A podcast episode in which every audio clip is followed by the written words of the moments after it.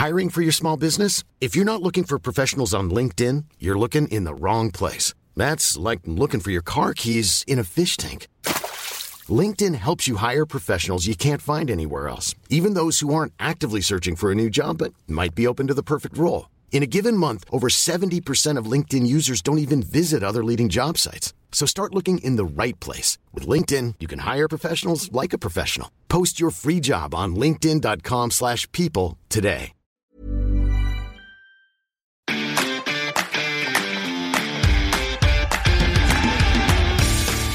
Geispod, der FC-Podcast des Geistblog Köln. Hallo und herzlich willkommen zu einer neuen Folge des Geistpod. Heute wieder mit Sonja Eich. Willkommen zurück. Ja, danke. Ich freue mich hier zu sein. Aber ich muss sagen, der letzte Podcast, den fand ich auch sehr spannend, auch wenn ich nicht dabei war. Halt mal ein ganz anderes Thema, auch wenn es nicht sportliches Thema war. Aber das hatten wir auch gesagt, in der englischen Woche machen wir ja hin und wieder gar keinen Podcast. Und so konnten wir zumindest mal eine Woche ein Thema äh, behandeln, das normalerweise sehr wenig Aufmerksamkeit bekommt. Wer es noch nicht gehört hat, gerne noch mal reinhören oder zusehen bei YouTube. Es ist, finde ich, sehr, sehr interessant gewesen. Kann ich nur empfehlen. Und ich bin auch nicht so traurig, dass wir unmittelbar nach dem Augsburg-Spiel keinen Podcast aufgezeichnet haben. Nee, definitiv nicht. Da sind wir direkt schon in Medias Res. Augsburg. Ja, da wollen wir eigentlich gar nicht so viele Worte drüber Überhaupt verlieren, glaube ich, weil die zwei Spiele Nee. danach, die waren ja viel, viel schöner. Aber trotzdem, Augsburg, das war einfach nix. Also da hat es einfach mal von vorne bis hinten nicht gestimmt irgendwie. Nee, an dem Tag, du warst ja im Stadion. Ja. Äh, ich konnte an dem Tag nicht. Ich habe das Spiel auch zum größten Teil nicht live verfolgen können. Ich bin nach Hause gekommen im Laufe der zweiten Halbzeit, habe das, äh, den Fernseher angemacht, habe das 0 zu 1 gesehen, habe mich geärgert, habe das 0 zu 2 gesehen und noch bevor, kann ich da wirklich dazu sagen, noch bevor der Ball das zweite Mal hinten im Netz aufgetropft ist, habe ich den Fernseher ausgemacht. Ich hatte da so gestrichen, die Schnauze voll. Ich bin sehr froh, dass ich vom Rest des Spiels nichts gesehen habe.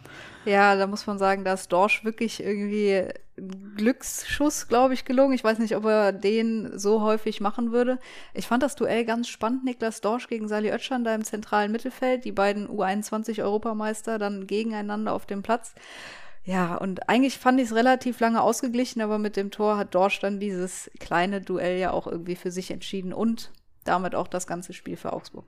Das Tolle ist ja an so einem Podcast-Tag, wenn wir drei Spiele haben, auf die wir zurückschauen können, wir können uns aussuchen, auf was wir die Schwerpunkte setzen. Und ich würde mal sagen, Augsburg, klar können wir noch ein paar Minuten drüber reden, aber vor allem wollen wir ja über Wolfsburg und über den gestrigen großen Erfolg gegen Stuttgart reden. Also wollen wir die vier Kilometer, die der FC weniger gelaufen ist, die 25 Prozent, 65 Prozent Ballbesitz, die der FC hatte und die 14 zu 12 Torschüsse einfach vergessen und direkt auf Wolfsburg gucken. das müsstest ja tatsächlich du sagen, weil ich nicht, ich kenne ja nur das Ergebnis. Ja, ich habe jetzt die harten Fakten genannt. Der wichtigste Fakt 0 zu 2, 0 Punkte. Ich weiß, an dem Abend habe ich gedacht, oh Mann, ich erzähle die ganzen Wochen im Podcast easy, knackt der FC die 20-Punkte-Marke. Und dann Nach der Niederlage mit Wolfsburg vor der Brust habe ich gedacht, ei, hoffentlich klappt das noch. Aber dann, wenige Tage später, hat es dann geklappt. Ja, dann kam ja so eine schöne Woche, die wirklich einfach dann wieder Spaß macht aus Sicht des FC. Ich fand das Wolfsburg-Spiel von Beginn an relativ spaßig irgendwie. Dann bis zur, ich glaube, achten Minute war dann das Gegentor, wo ich gedacht habe, oh nee, das muss jetzt eigentlich wirklich nicht sein. Aber auch da hatte der FC 62 Prozent Ballbesitz gegen Wolfsburg, gegen eine Champions League-Mannschaft. Jetzt nicht mehr, aber waren sie ja. Und aber genau das war ja irgendwie die Taktik von Wolfsburg, dann über die schnellen Konter zum Erfolg zu kommen. Und gerade beim 1-0 haben die das halt perfekt gespielt. Also das 0-1 muss man ja sagen, ja, das ist irgendwie sehr luftig verteidigt bei einem eigenen Standard. Und man kann nicht sagen, dass das das einzige Mal passiert ist. Beim 0 zu 2 war es auch ein eigener Standard und es gab noch zwei weitere Standards, die dem FC beinahe um die Ohren geflogen sind. Also, aber es war einfach überragend gespielt von Wolfsburg. Ja. Also vom Ballgewinn. Der einzige eigentlich noch, der die Chance gehabt hätte, das Ding zu verhindern, war Sally Oetschan, 30 Meter vor dem Wolfsburger Tor. Da kommt er vielleicht so eine halbe Sekunde zu spät und dann ist das Ding eigentlich schon drin. Ja, eigentlich hättest du dann in dem Moment, als Sully überspielt worden ist, schon sagen können, ja gut, wie willst du das noch verteidigen, wenn Wolfsburg den Ball nicht neben das Tor setzt oder so? Ja. Aber spannend, dass du die Standards angesprochen hast. Diese zwei Standards, die dann zum Gegentor geführt haben, die waren ja schon gegen Augsburg eine Katastrophe. Also da ist keine einzige Ecke, kein einziger Freistoß auch nur irgendwie gefährlich geworden. Und gegen Wolfsburg dann im Gegenteil, es wurde dann gefährlich für Wolfsburg. Also für den FC und Wolfsburg hat dann die Tore gemacht. Irgendwie hatte ich da tatsächlich das Gefühl, dass die Standards in den letzten Wochen ganz generell nicht gut waren. Also ich weiß jetzt nicht, es gab es ein Standardtor des FC In den in letzten, den letzten Wochen, nicht, ne? nein. Und ich fand auch ganz generell einfach ganz selten, dass man so einen kurzen Moment hatte, oh, jetzt wird's, jetzt wird's gefährlich. Also ich fand jetzt auch gegen Stuttgart, gegen Wolfsburg, Augsburg, aber auch schon in Bielefeld fand ich die einfach nicht gut getreten. Also ganz häufig am, am ersten Pfosten wegverteidigt, weil die zu flach reinkommen, weil die nicht. Ich weiß nicht, ob das an den Laufwegen liegt, dass eigentlich an den ersten Pfosten der Ball kommen soll, auch relativ flach. Aber ich sehe dann irgendwie nicht, wie es dann weitergespielt hätte werden können. Also das wurde so einfach, sehr, so häufig verteidigt. Ich glaube, dass das schon die Taktik war, die an den ersten Pfosten zu spielen, weil so sind ja in der Vergangenheit auch ein paar Tore gefallen, das dann verlängert wurde und am zweiten Pfosten hat dann jemand eingeköpft oder ich weiß nicht, wie viele Skiri, äh, Tore Skiri so schon gemacht hat. Aber die kommen halt einfach nicht hoch genug aktuell, dass da jemand verlängern könnte. Von daher, die sind im Moment nichts. Ja, schade. Also so ein bisschen, wir hatten das ja auch einmal schon geschrieben, ähm, Florian Kainz hat relativ viele ähm, Standards getreten und Reduda. Ich hatte bei beiden jetzt das Gefühl zum Schluss, bei, bei Kainz, der war ein bisschen überspielt, wirkte müde und Duda wirkte nicht wirklich zielstrebig in den gesamten Einsätzen, zumindest äh, meisten Teile. Ich glaube, das letzte Standardtor war gegen Mainz, oder Özcan, mit seinem ersten Bundesligator und der kam von Ut. Ja, und auch, äh, es, es gab ja schon so ein paar ganz gute äh, Standards äh, so in, im Laufe der Saison, aber ähm, mein persönlicher Favorit bei, bei Standardschützen ist tatsächlich Uth. Ja. Wolfsburg, Wolfsburg. 0-1. Ja. 0-1. Und dann ging es hin und her. Dann ging es, also es war wirklich ein unterhaltsames Spiel, fand ich. Ja. Und dann mit dem besseren Ende für den FC in der 89. Minute. Wahnsinn. Das Schöne ist ja, dass wir heute eigentlich darüber, recht, darüber reden können und beide Spiele meinen. Ja. Also wir können das, das Tor zum äh, 3 zu 2 in Wolfsburg und das Tor zum 1 zu 0 gegen Stuttgart übereinander legen. Abgesehen davon, dass in Wolfsburg die Flanke von King Schindler abgefälscht war, äh, gegen Stuttgart nicht, war es fast deckungsgleich. Ja. Schmitz auf Schindler, Schindler Flanke und Toni. Achtes Kopfballtor in dieser Saison. Das ist Wahnsinn. Wahnsinn. Also es gibt, glaube ich, so viele Dinge, ähm, über die wir sprechen können, wenn uns das mit diesem schönen Satz, wenn uns das vor der Saison einer gesagt Ja. hätte. Ne, dieser Satz im Sommer, wenn jemand angekommen hätte, äh, angekommen wäre und gesagt hätte, Toni macht elf Tore. Genau. Welcher Toni? Toni 90er? macht. Und in welchem Zeitraum? Ja. Acht Kopfballtore. Aber hätte ich noch gesagt, naja, zumindest das Verhältnis Kopfballtore, Fußtore, hätte ich noch gesagt, okay, der hat so einen überragenden Kopfball. Wenn man ihn mit genug Flanken füttert, kann vielleicht ein oder zwei Tore als Joker herausspringen. Jetzt macht er elf Treffer. Unglaublich. Und dann, wo du dabei sagst, wenn uns das jemand vor der Saison gesagt hätte, guck dir mal die Aufstellung des FC an. Wenn du mit dieser Aufstellung letzte Saison in ein Spiel gegangen wärst, da hättest du, da wärst du schon schreiend aus dem Stadion gelaufen wahrscheinlich. Also ohne da irgendeinem Spieler zu nahe treten zu wollen. Aber das hätte doch wirklich niemand erwartet, dass du Spiele gewinnst mit Benno Schmitz als Rechtsverteidiger, mit Sally Oetschan als alleiniger Sechser, mit Luis Schaub in der Startelf, mit Anderson und Modest. Wer hätte denn da mehr als drei Punkte auf den FC gesetzt? Ja, das stimmt. Also auch die Startelf gestern war ja genau wieder so, dass man eigentlich sagt, da haben so viele, da waren wieder so viele Überraschungen dabei, die im Laufe der Saison zu einer Überraschung wurden. Sully war ja beispielsweise auch am Anfang der Saison nicht gut. Also das Spiel Ja. in Jena war eine Katastrophe. Ähm, Hoffenheim hat auch noch jeder in Erinnerung. Und er ist so der, der Spätzünder. So ein Benno Schmitz hat sofort funktioniert unter Baumgart. Das war, das war ja so überzeugend. Und Sully kam dann jetzt im Laufe der Saison. Der hat sich dann tatsächlich freigeschwommen. Mal gucken, wer sich noch freischwimmen wird. Ich finde auch Louis Schaub hat die letzten beiden Spiele, die er dann erstmals in der Startelf gestanden hat, überzeugt. Ich finde, der macht das richtig gut. Und Toni, ja, brauchen wir nicht drüber reden, sowieso. Und sogar Sepp Andersson, das ist eine faszinierende Statistik, finde ich. Der hat keinen einzigen Torschuss gehabt gegen Stuttgart. Der hat keine einzige Torschussvorlage gehabt. Und trotzdem mit Anderson in der Startelf holt der FC 1,75 Punkte pro Spiel. Ohne Anderson in der Startelf 1,2. Also, das ist nicht ein kleiner Unterschied. Das, ja, das stimmt. Das ist schon ein großer Unterschied. Und man könnte jetzt irgendwie meinen, dass der Toni davon profitiert, weil Toni vielleicht dadurch vorne mehr Platz hätte. Es ist noch nicht mal so, dass Toni in der Zeit mehr Tore schießt, wenn Anderson neben ihm agiert. Sogar ein bisschen weniger. Aber irgendwie scheint etwas, diese Aufstellung mit, mit Anderson und Modest vorne auch was mit dem Gegner zu machen.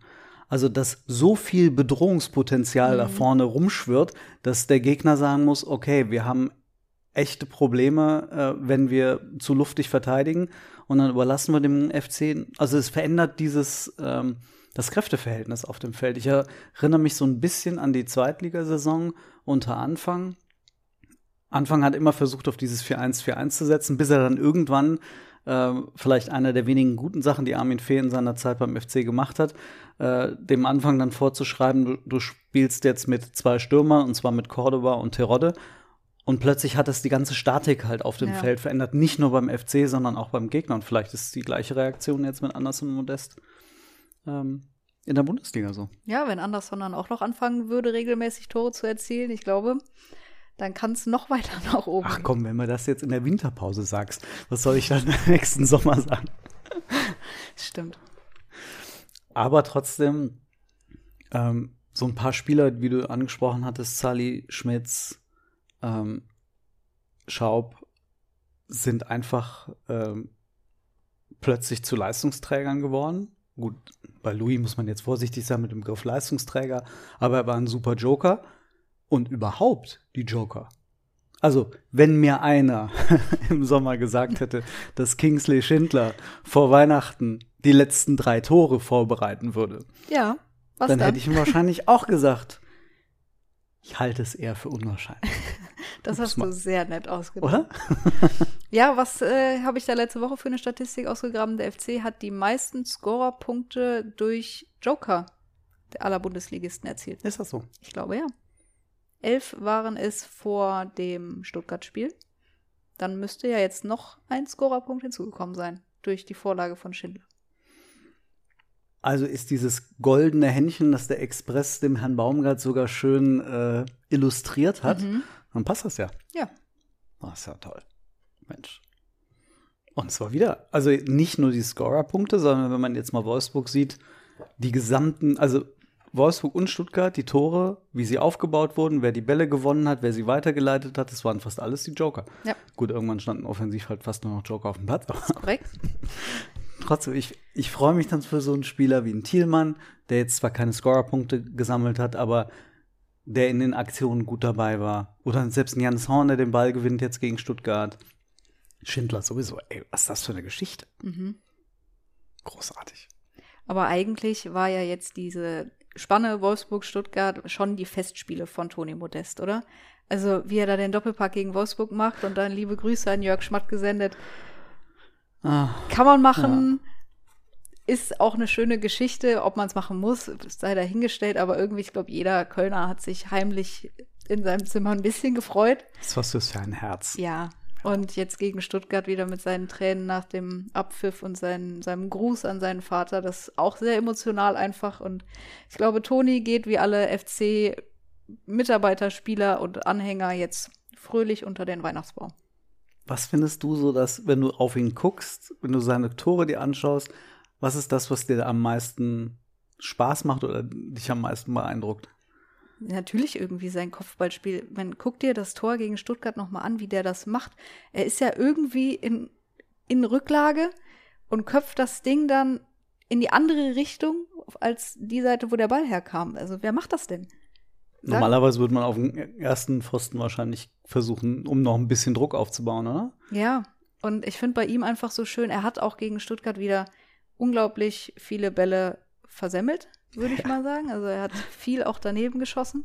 Aber er gibt nicht auf, die Körpersprache bleibt die ganze Zeit positiv und er hat diese Überzeugung, dann mache ich halt den letzten, der kommt.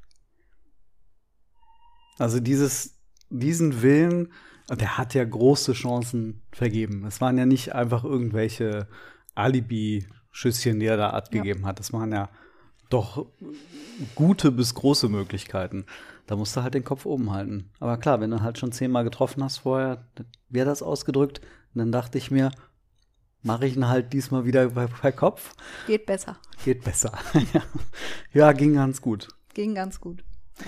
Das war ja auch das, also eine dieser äh, faszinierenden Geschichten, als The Zone hat doch dieses, wie hieß es? Decoded. Modest, Decoded gemacht. Was ich da ganz spannend fand in der Analyse, war, dass sich Modest immer versucht, außerhalb des Körperkontakts zu halten. Ja. Und wie geschickt der das macht. Also, das war mir nie wirklich bewusst gewesen und nie wirklich aufgefallen, wie viele Probleme er hat, wenn er Körperkontakt hat. Gerade so im Mittelfeld, wenn man versucht, ihn anzuspielen und er muss sich dann irgendwie gegen einen Gegner durchsetzen, der direkt hinter ihm steht.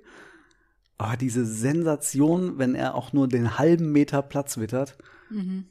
unglaublich. Ja, in dieser Kurzdoku wurde ja auch angesprochen, dass er der Spieler ist, von allen anderen Stürmern in Europas Top-Ligen, der aus kürzester Distanz zum Tor die Tore erzielt.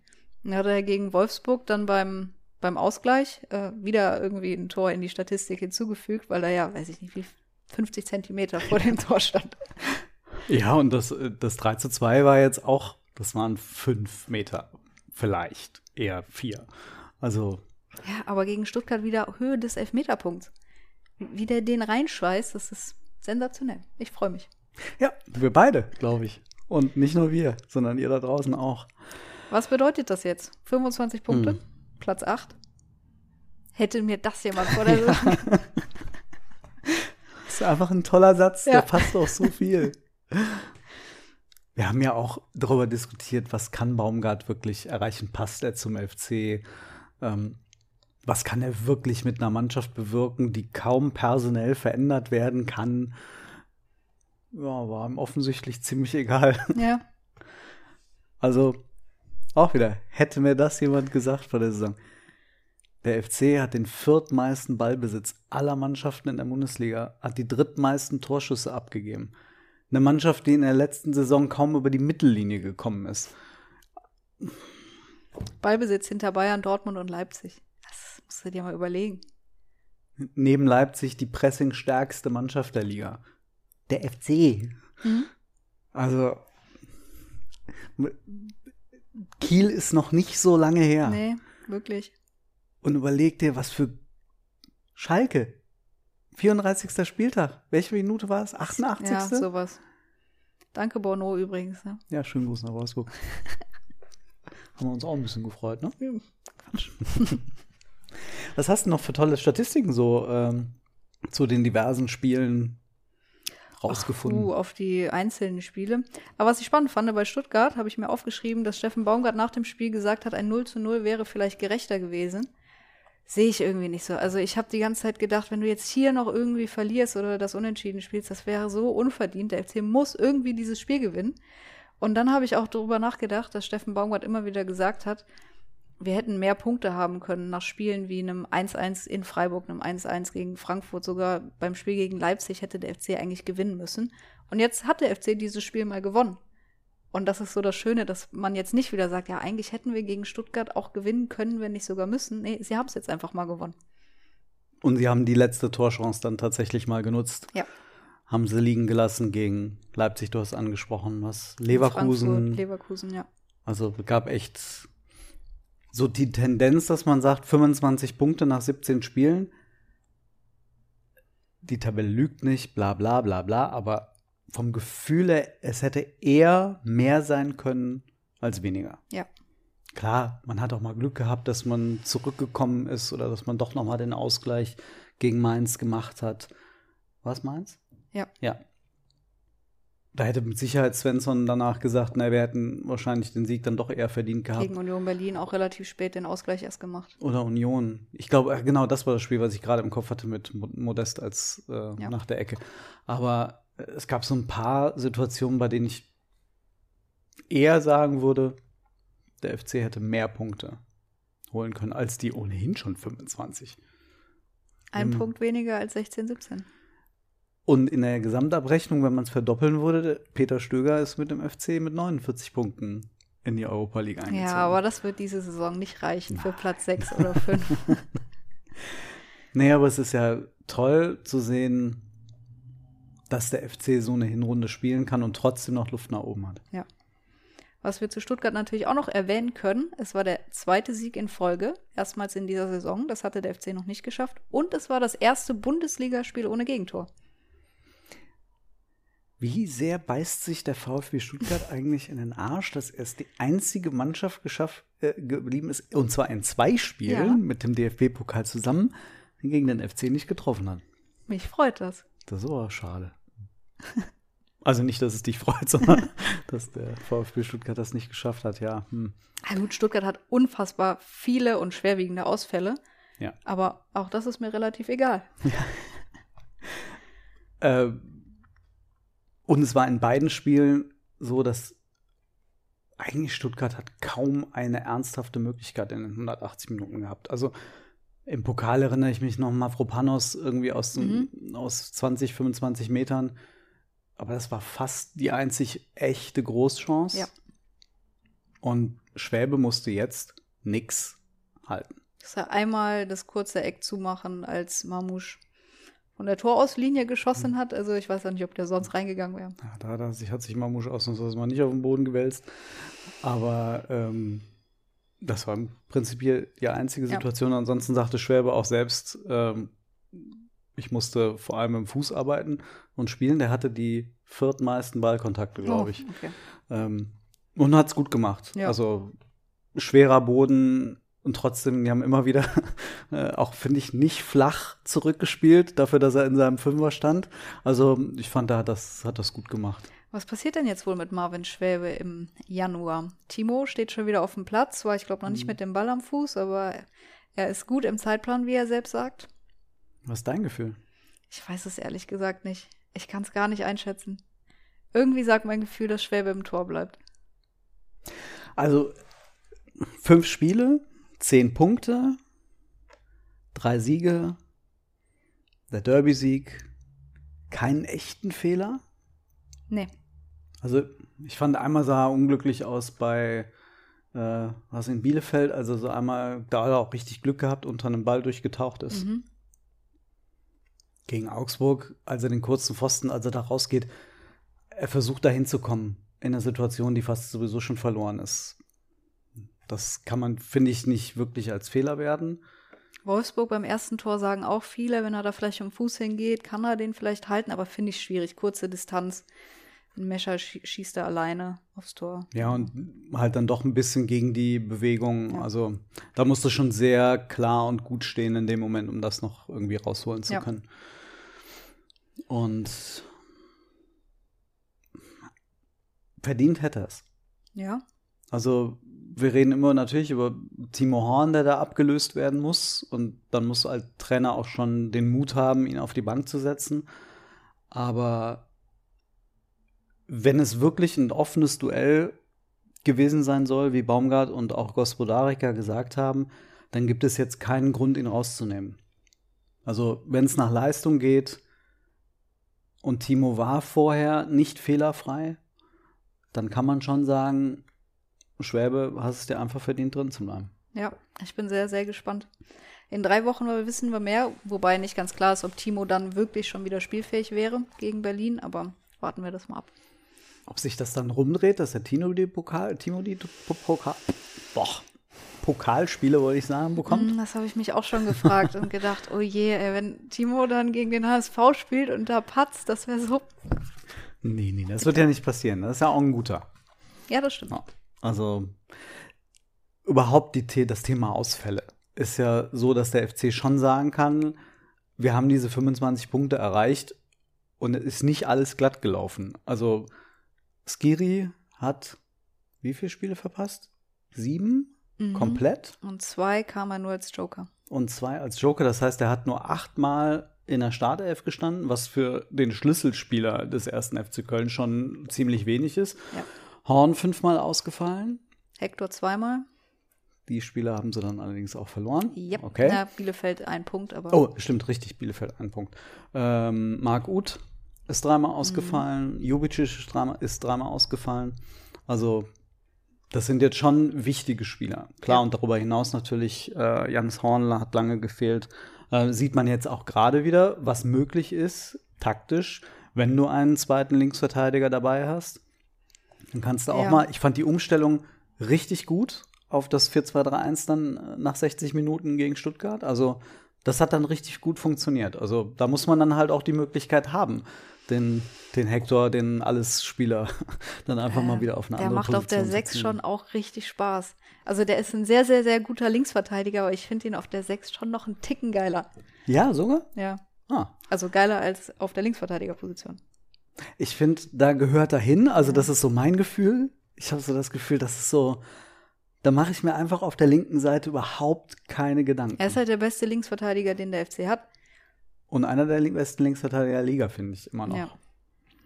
Und er ist einer der besten Sechser beim FC, aber das können halt Skiri und mittlerweile Özcan auch gut spielen. Jubicic auch. Also es war auf jeden Fall schön zu sehen, ähm, dass das dann auch gut funktioniert hat mit Özcan und, und Hector zusammen. Ähm, und aber dann doch wieder eine andere Stabilität drin. Zwischenzeitlich waren es mir ein paar zu viele Stuttgarter, die plötzlich relativ mit relativ hohem Tempo dann auf den FC zugelaufen sind. Ja, aber gegen Wolfsburg sind alle drei Sechser ausgefallen und es hat dann trotzdem hinten raus funktioniert. Also, das ist schon sehr beeindruckend aktuell. Ja, kommen, können sie gut mit umgehen. Was ja dann aber dann die Frage stellen, äh, bleiben äh, würde, was ist im Winter mit Transfers? Also muss der FC überhaupt was machen? Gut, ist die Frage, er überhaupt könnte. Aber Ja. ähm, wenn er könnte, müsste er? Was würdest du sagen? Äh, ich glaube ehrlich gesagt nicht, dass er kann. Deshalb würde ich sagen, wären maximal Laien möglich. Und dann ist die Frage, wer verstärkt dich so, wer hebt die Qualität des Kaders derart an und auf welcher Position. Ich bin die Position eben mal durchgegangen und so richtig sicher bin ich mir nicht, wo der FC jetzt akuten Bedarf hätte. Zumindest solange alle Spieler fit sind. So nach dem Motto, das Niveau kann man immer heben, Ja. aber es fällt auf keiner Position irgendjemand deutlich ab. Ja, ich würde schon sagen, wenn Modest jetzt den Rest der Saison ausfallen würde, hypothetisch, wäre schon schwierig, aber man hat ja auch gesehen, die vier Tore im Derby gegen Gladbach sind gefallen, nachdem er ausgewechselt worden ist. Also es funktioniert auch irgendwie ohne ihn. Es wird sich dann halt ein bisschen verändern. Du hast einen Anderson und du hast ja gerade so diesen Luxus, dass du mindestens einen da vorne draußen lassen musst. Also Anderson, Modest, Uth, Duda, Thielmann kannst du ja eigentlich auch noch mit dazu Hätte es auch noch Lemperle, der auch schon ein Bundesligator erzielt hat. Lemperle, also zurzeit spielen Modest, Anderson und Duda. Uth kommt von der Bank, Thielmann kommt von der Bank. Das ist schon verhältnismäßig luxuriös für FC. Verhältnisse, die letzte Saison Aro Kodara eingewechselt haben.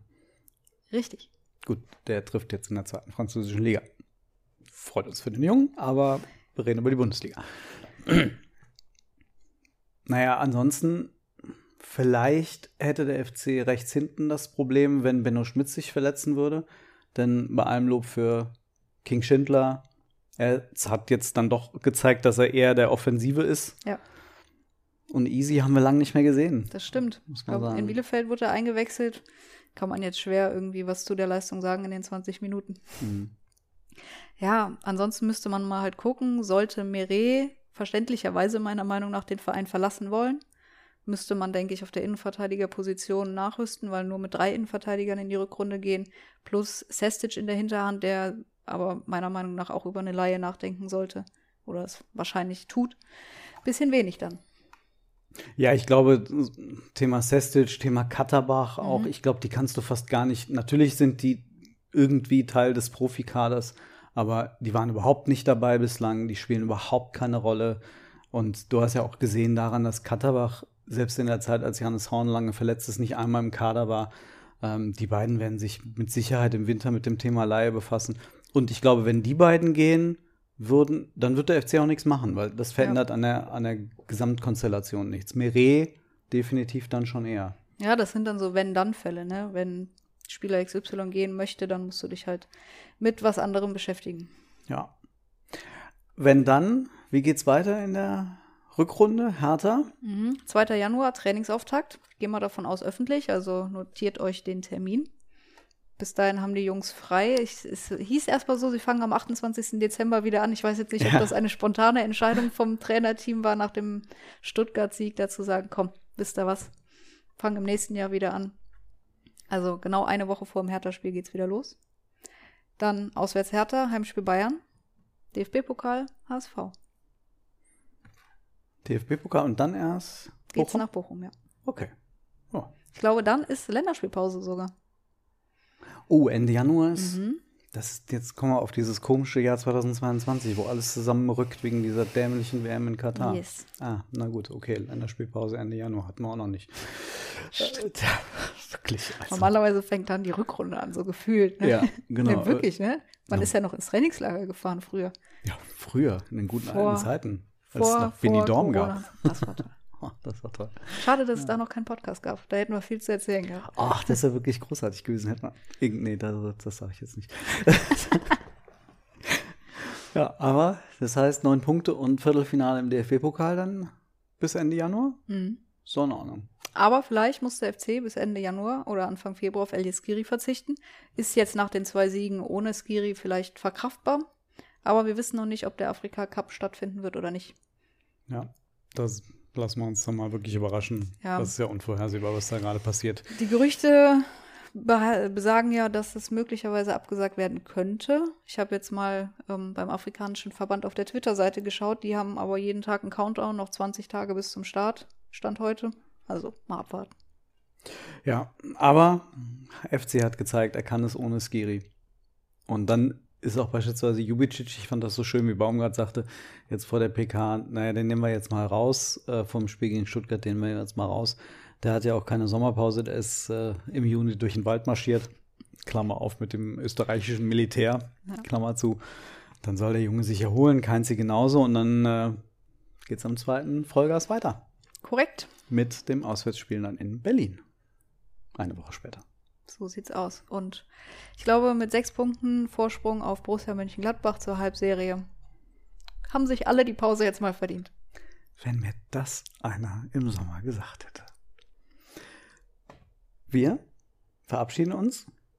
Wünschen frohe Weihnachten. Fröhliches Fest.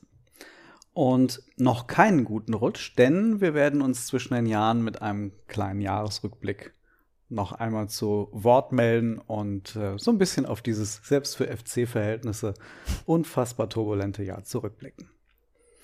Habt eine schöne Woche Macht's und gut. Feiert, feiert Weihnachten schön. Bis bald. Ciao.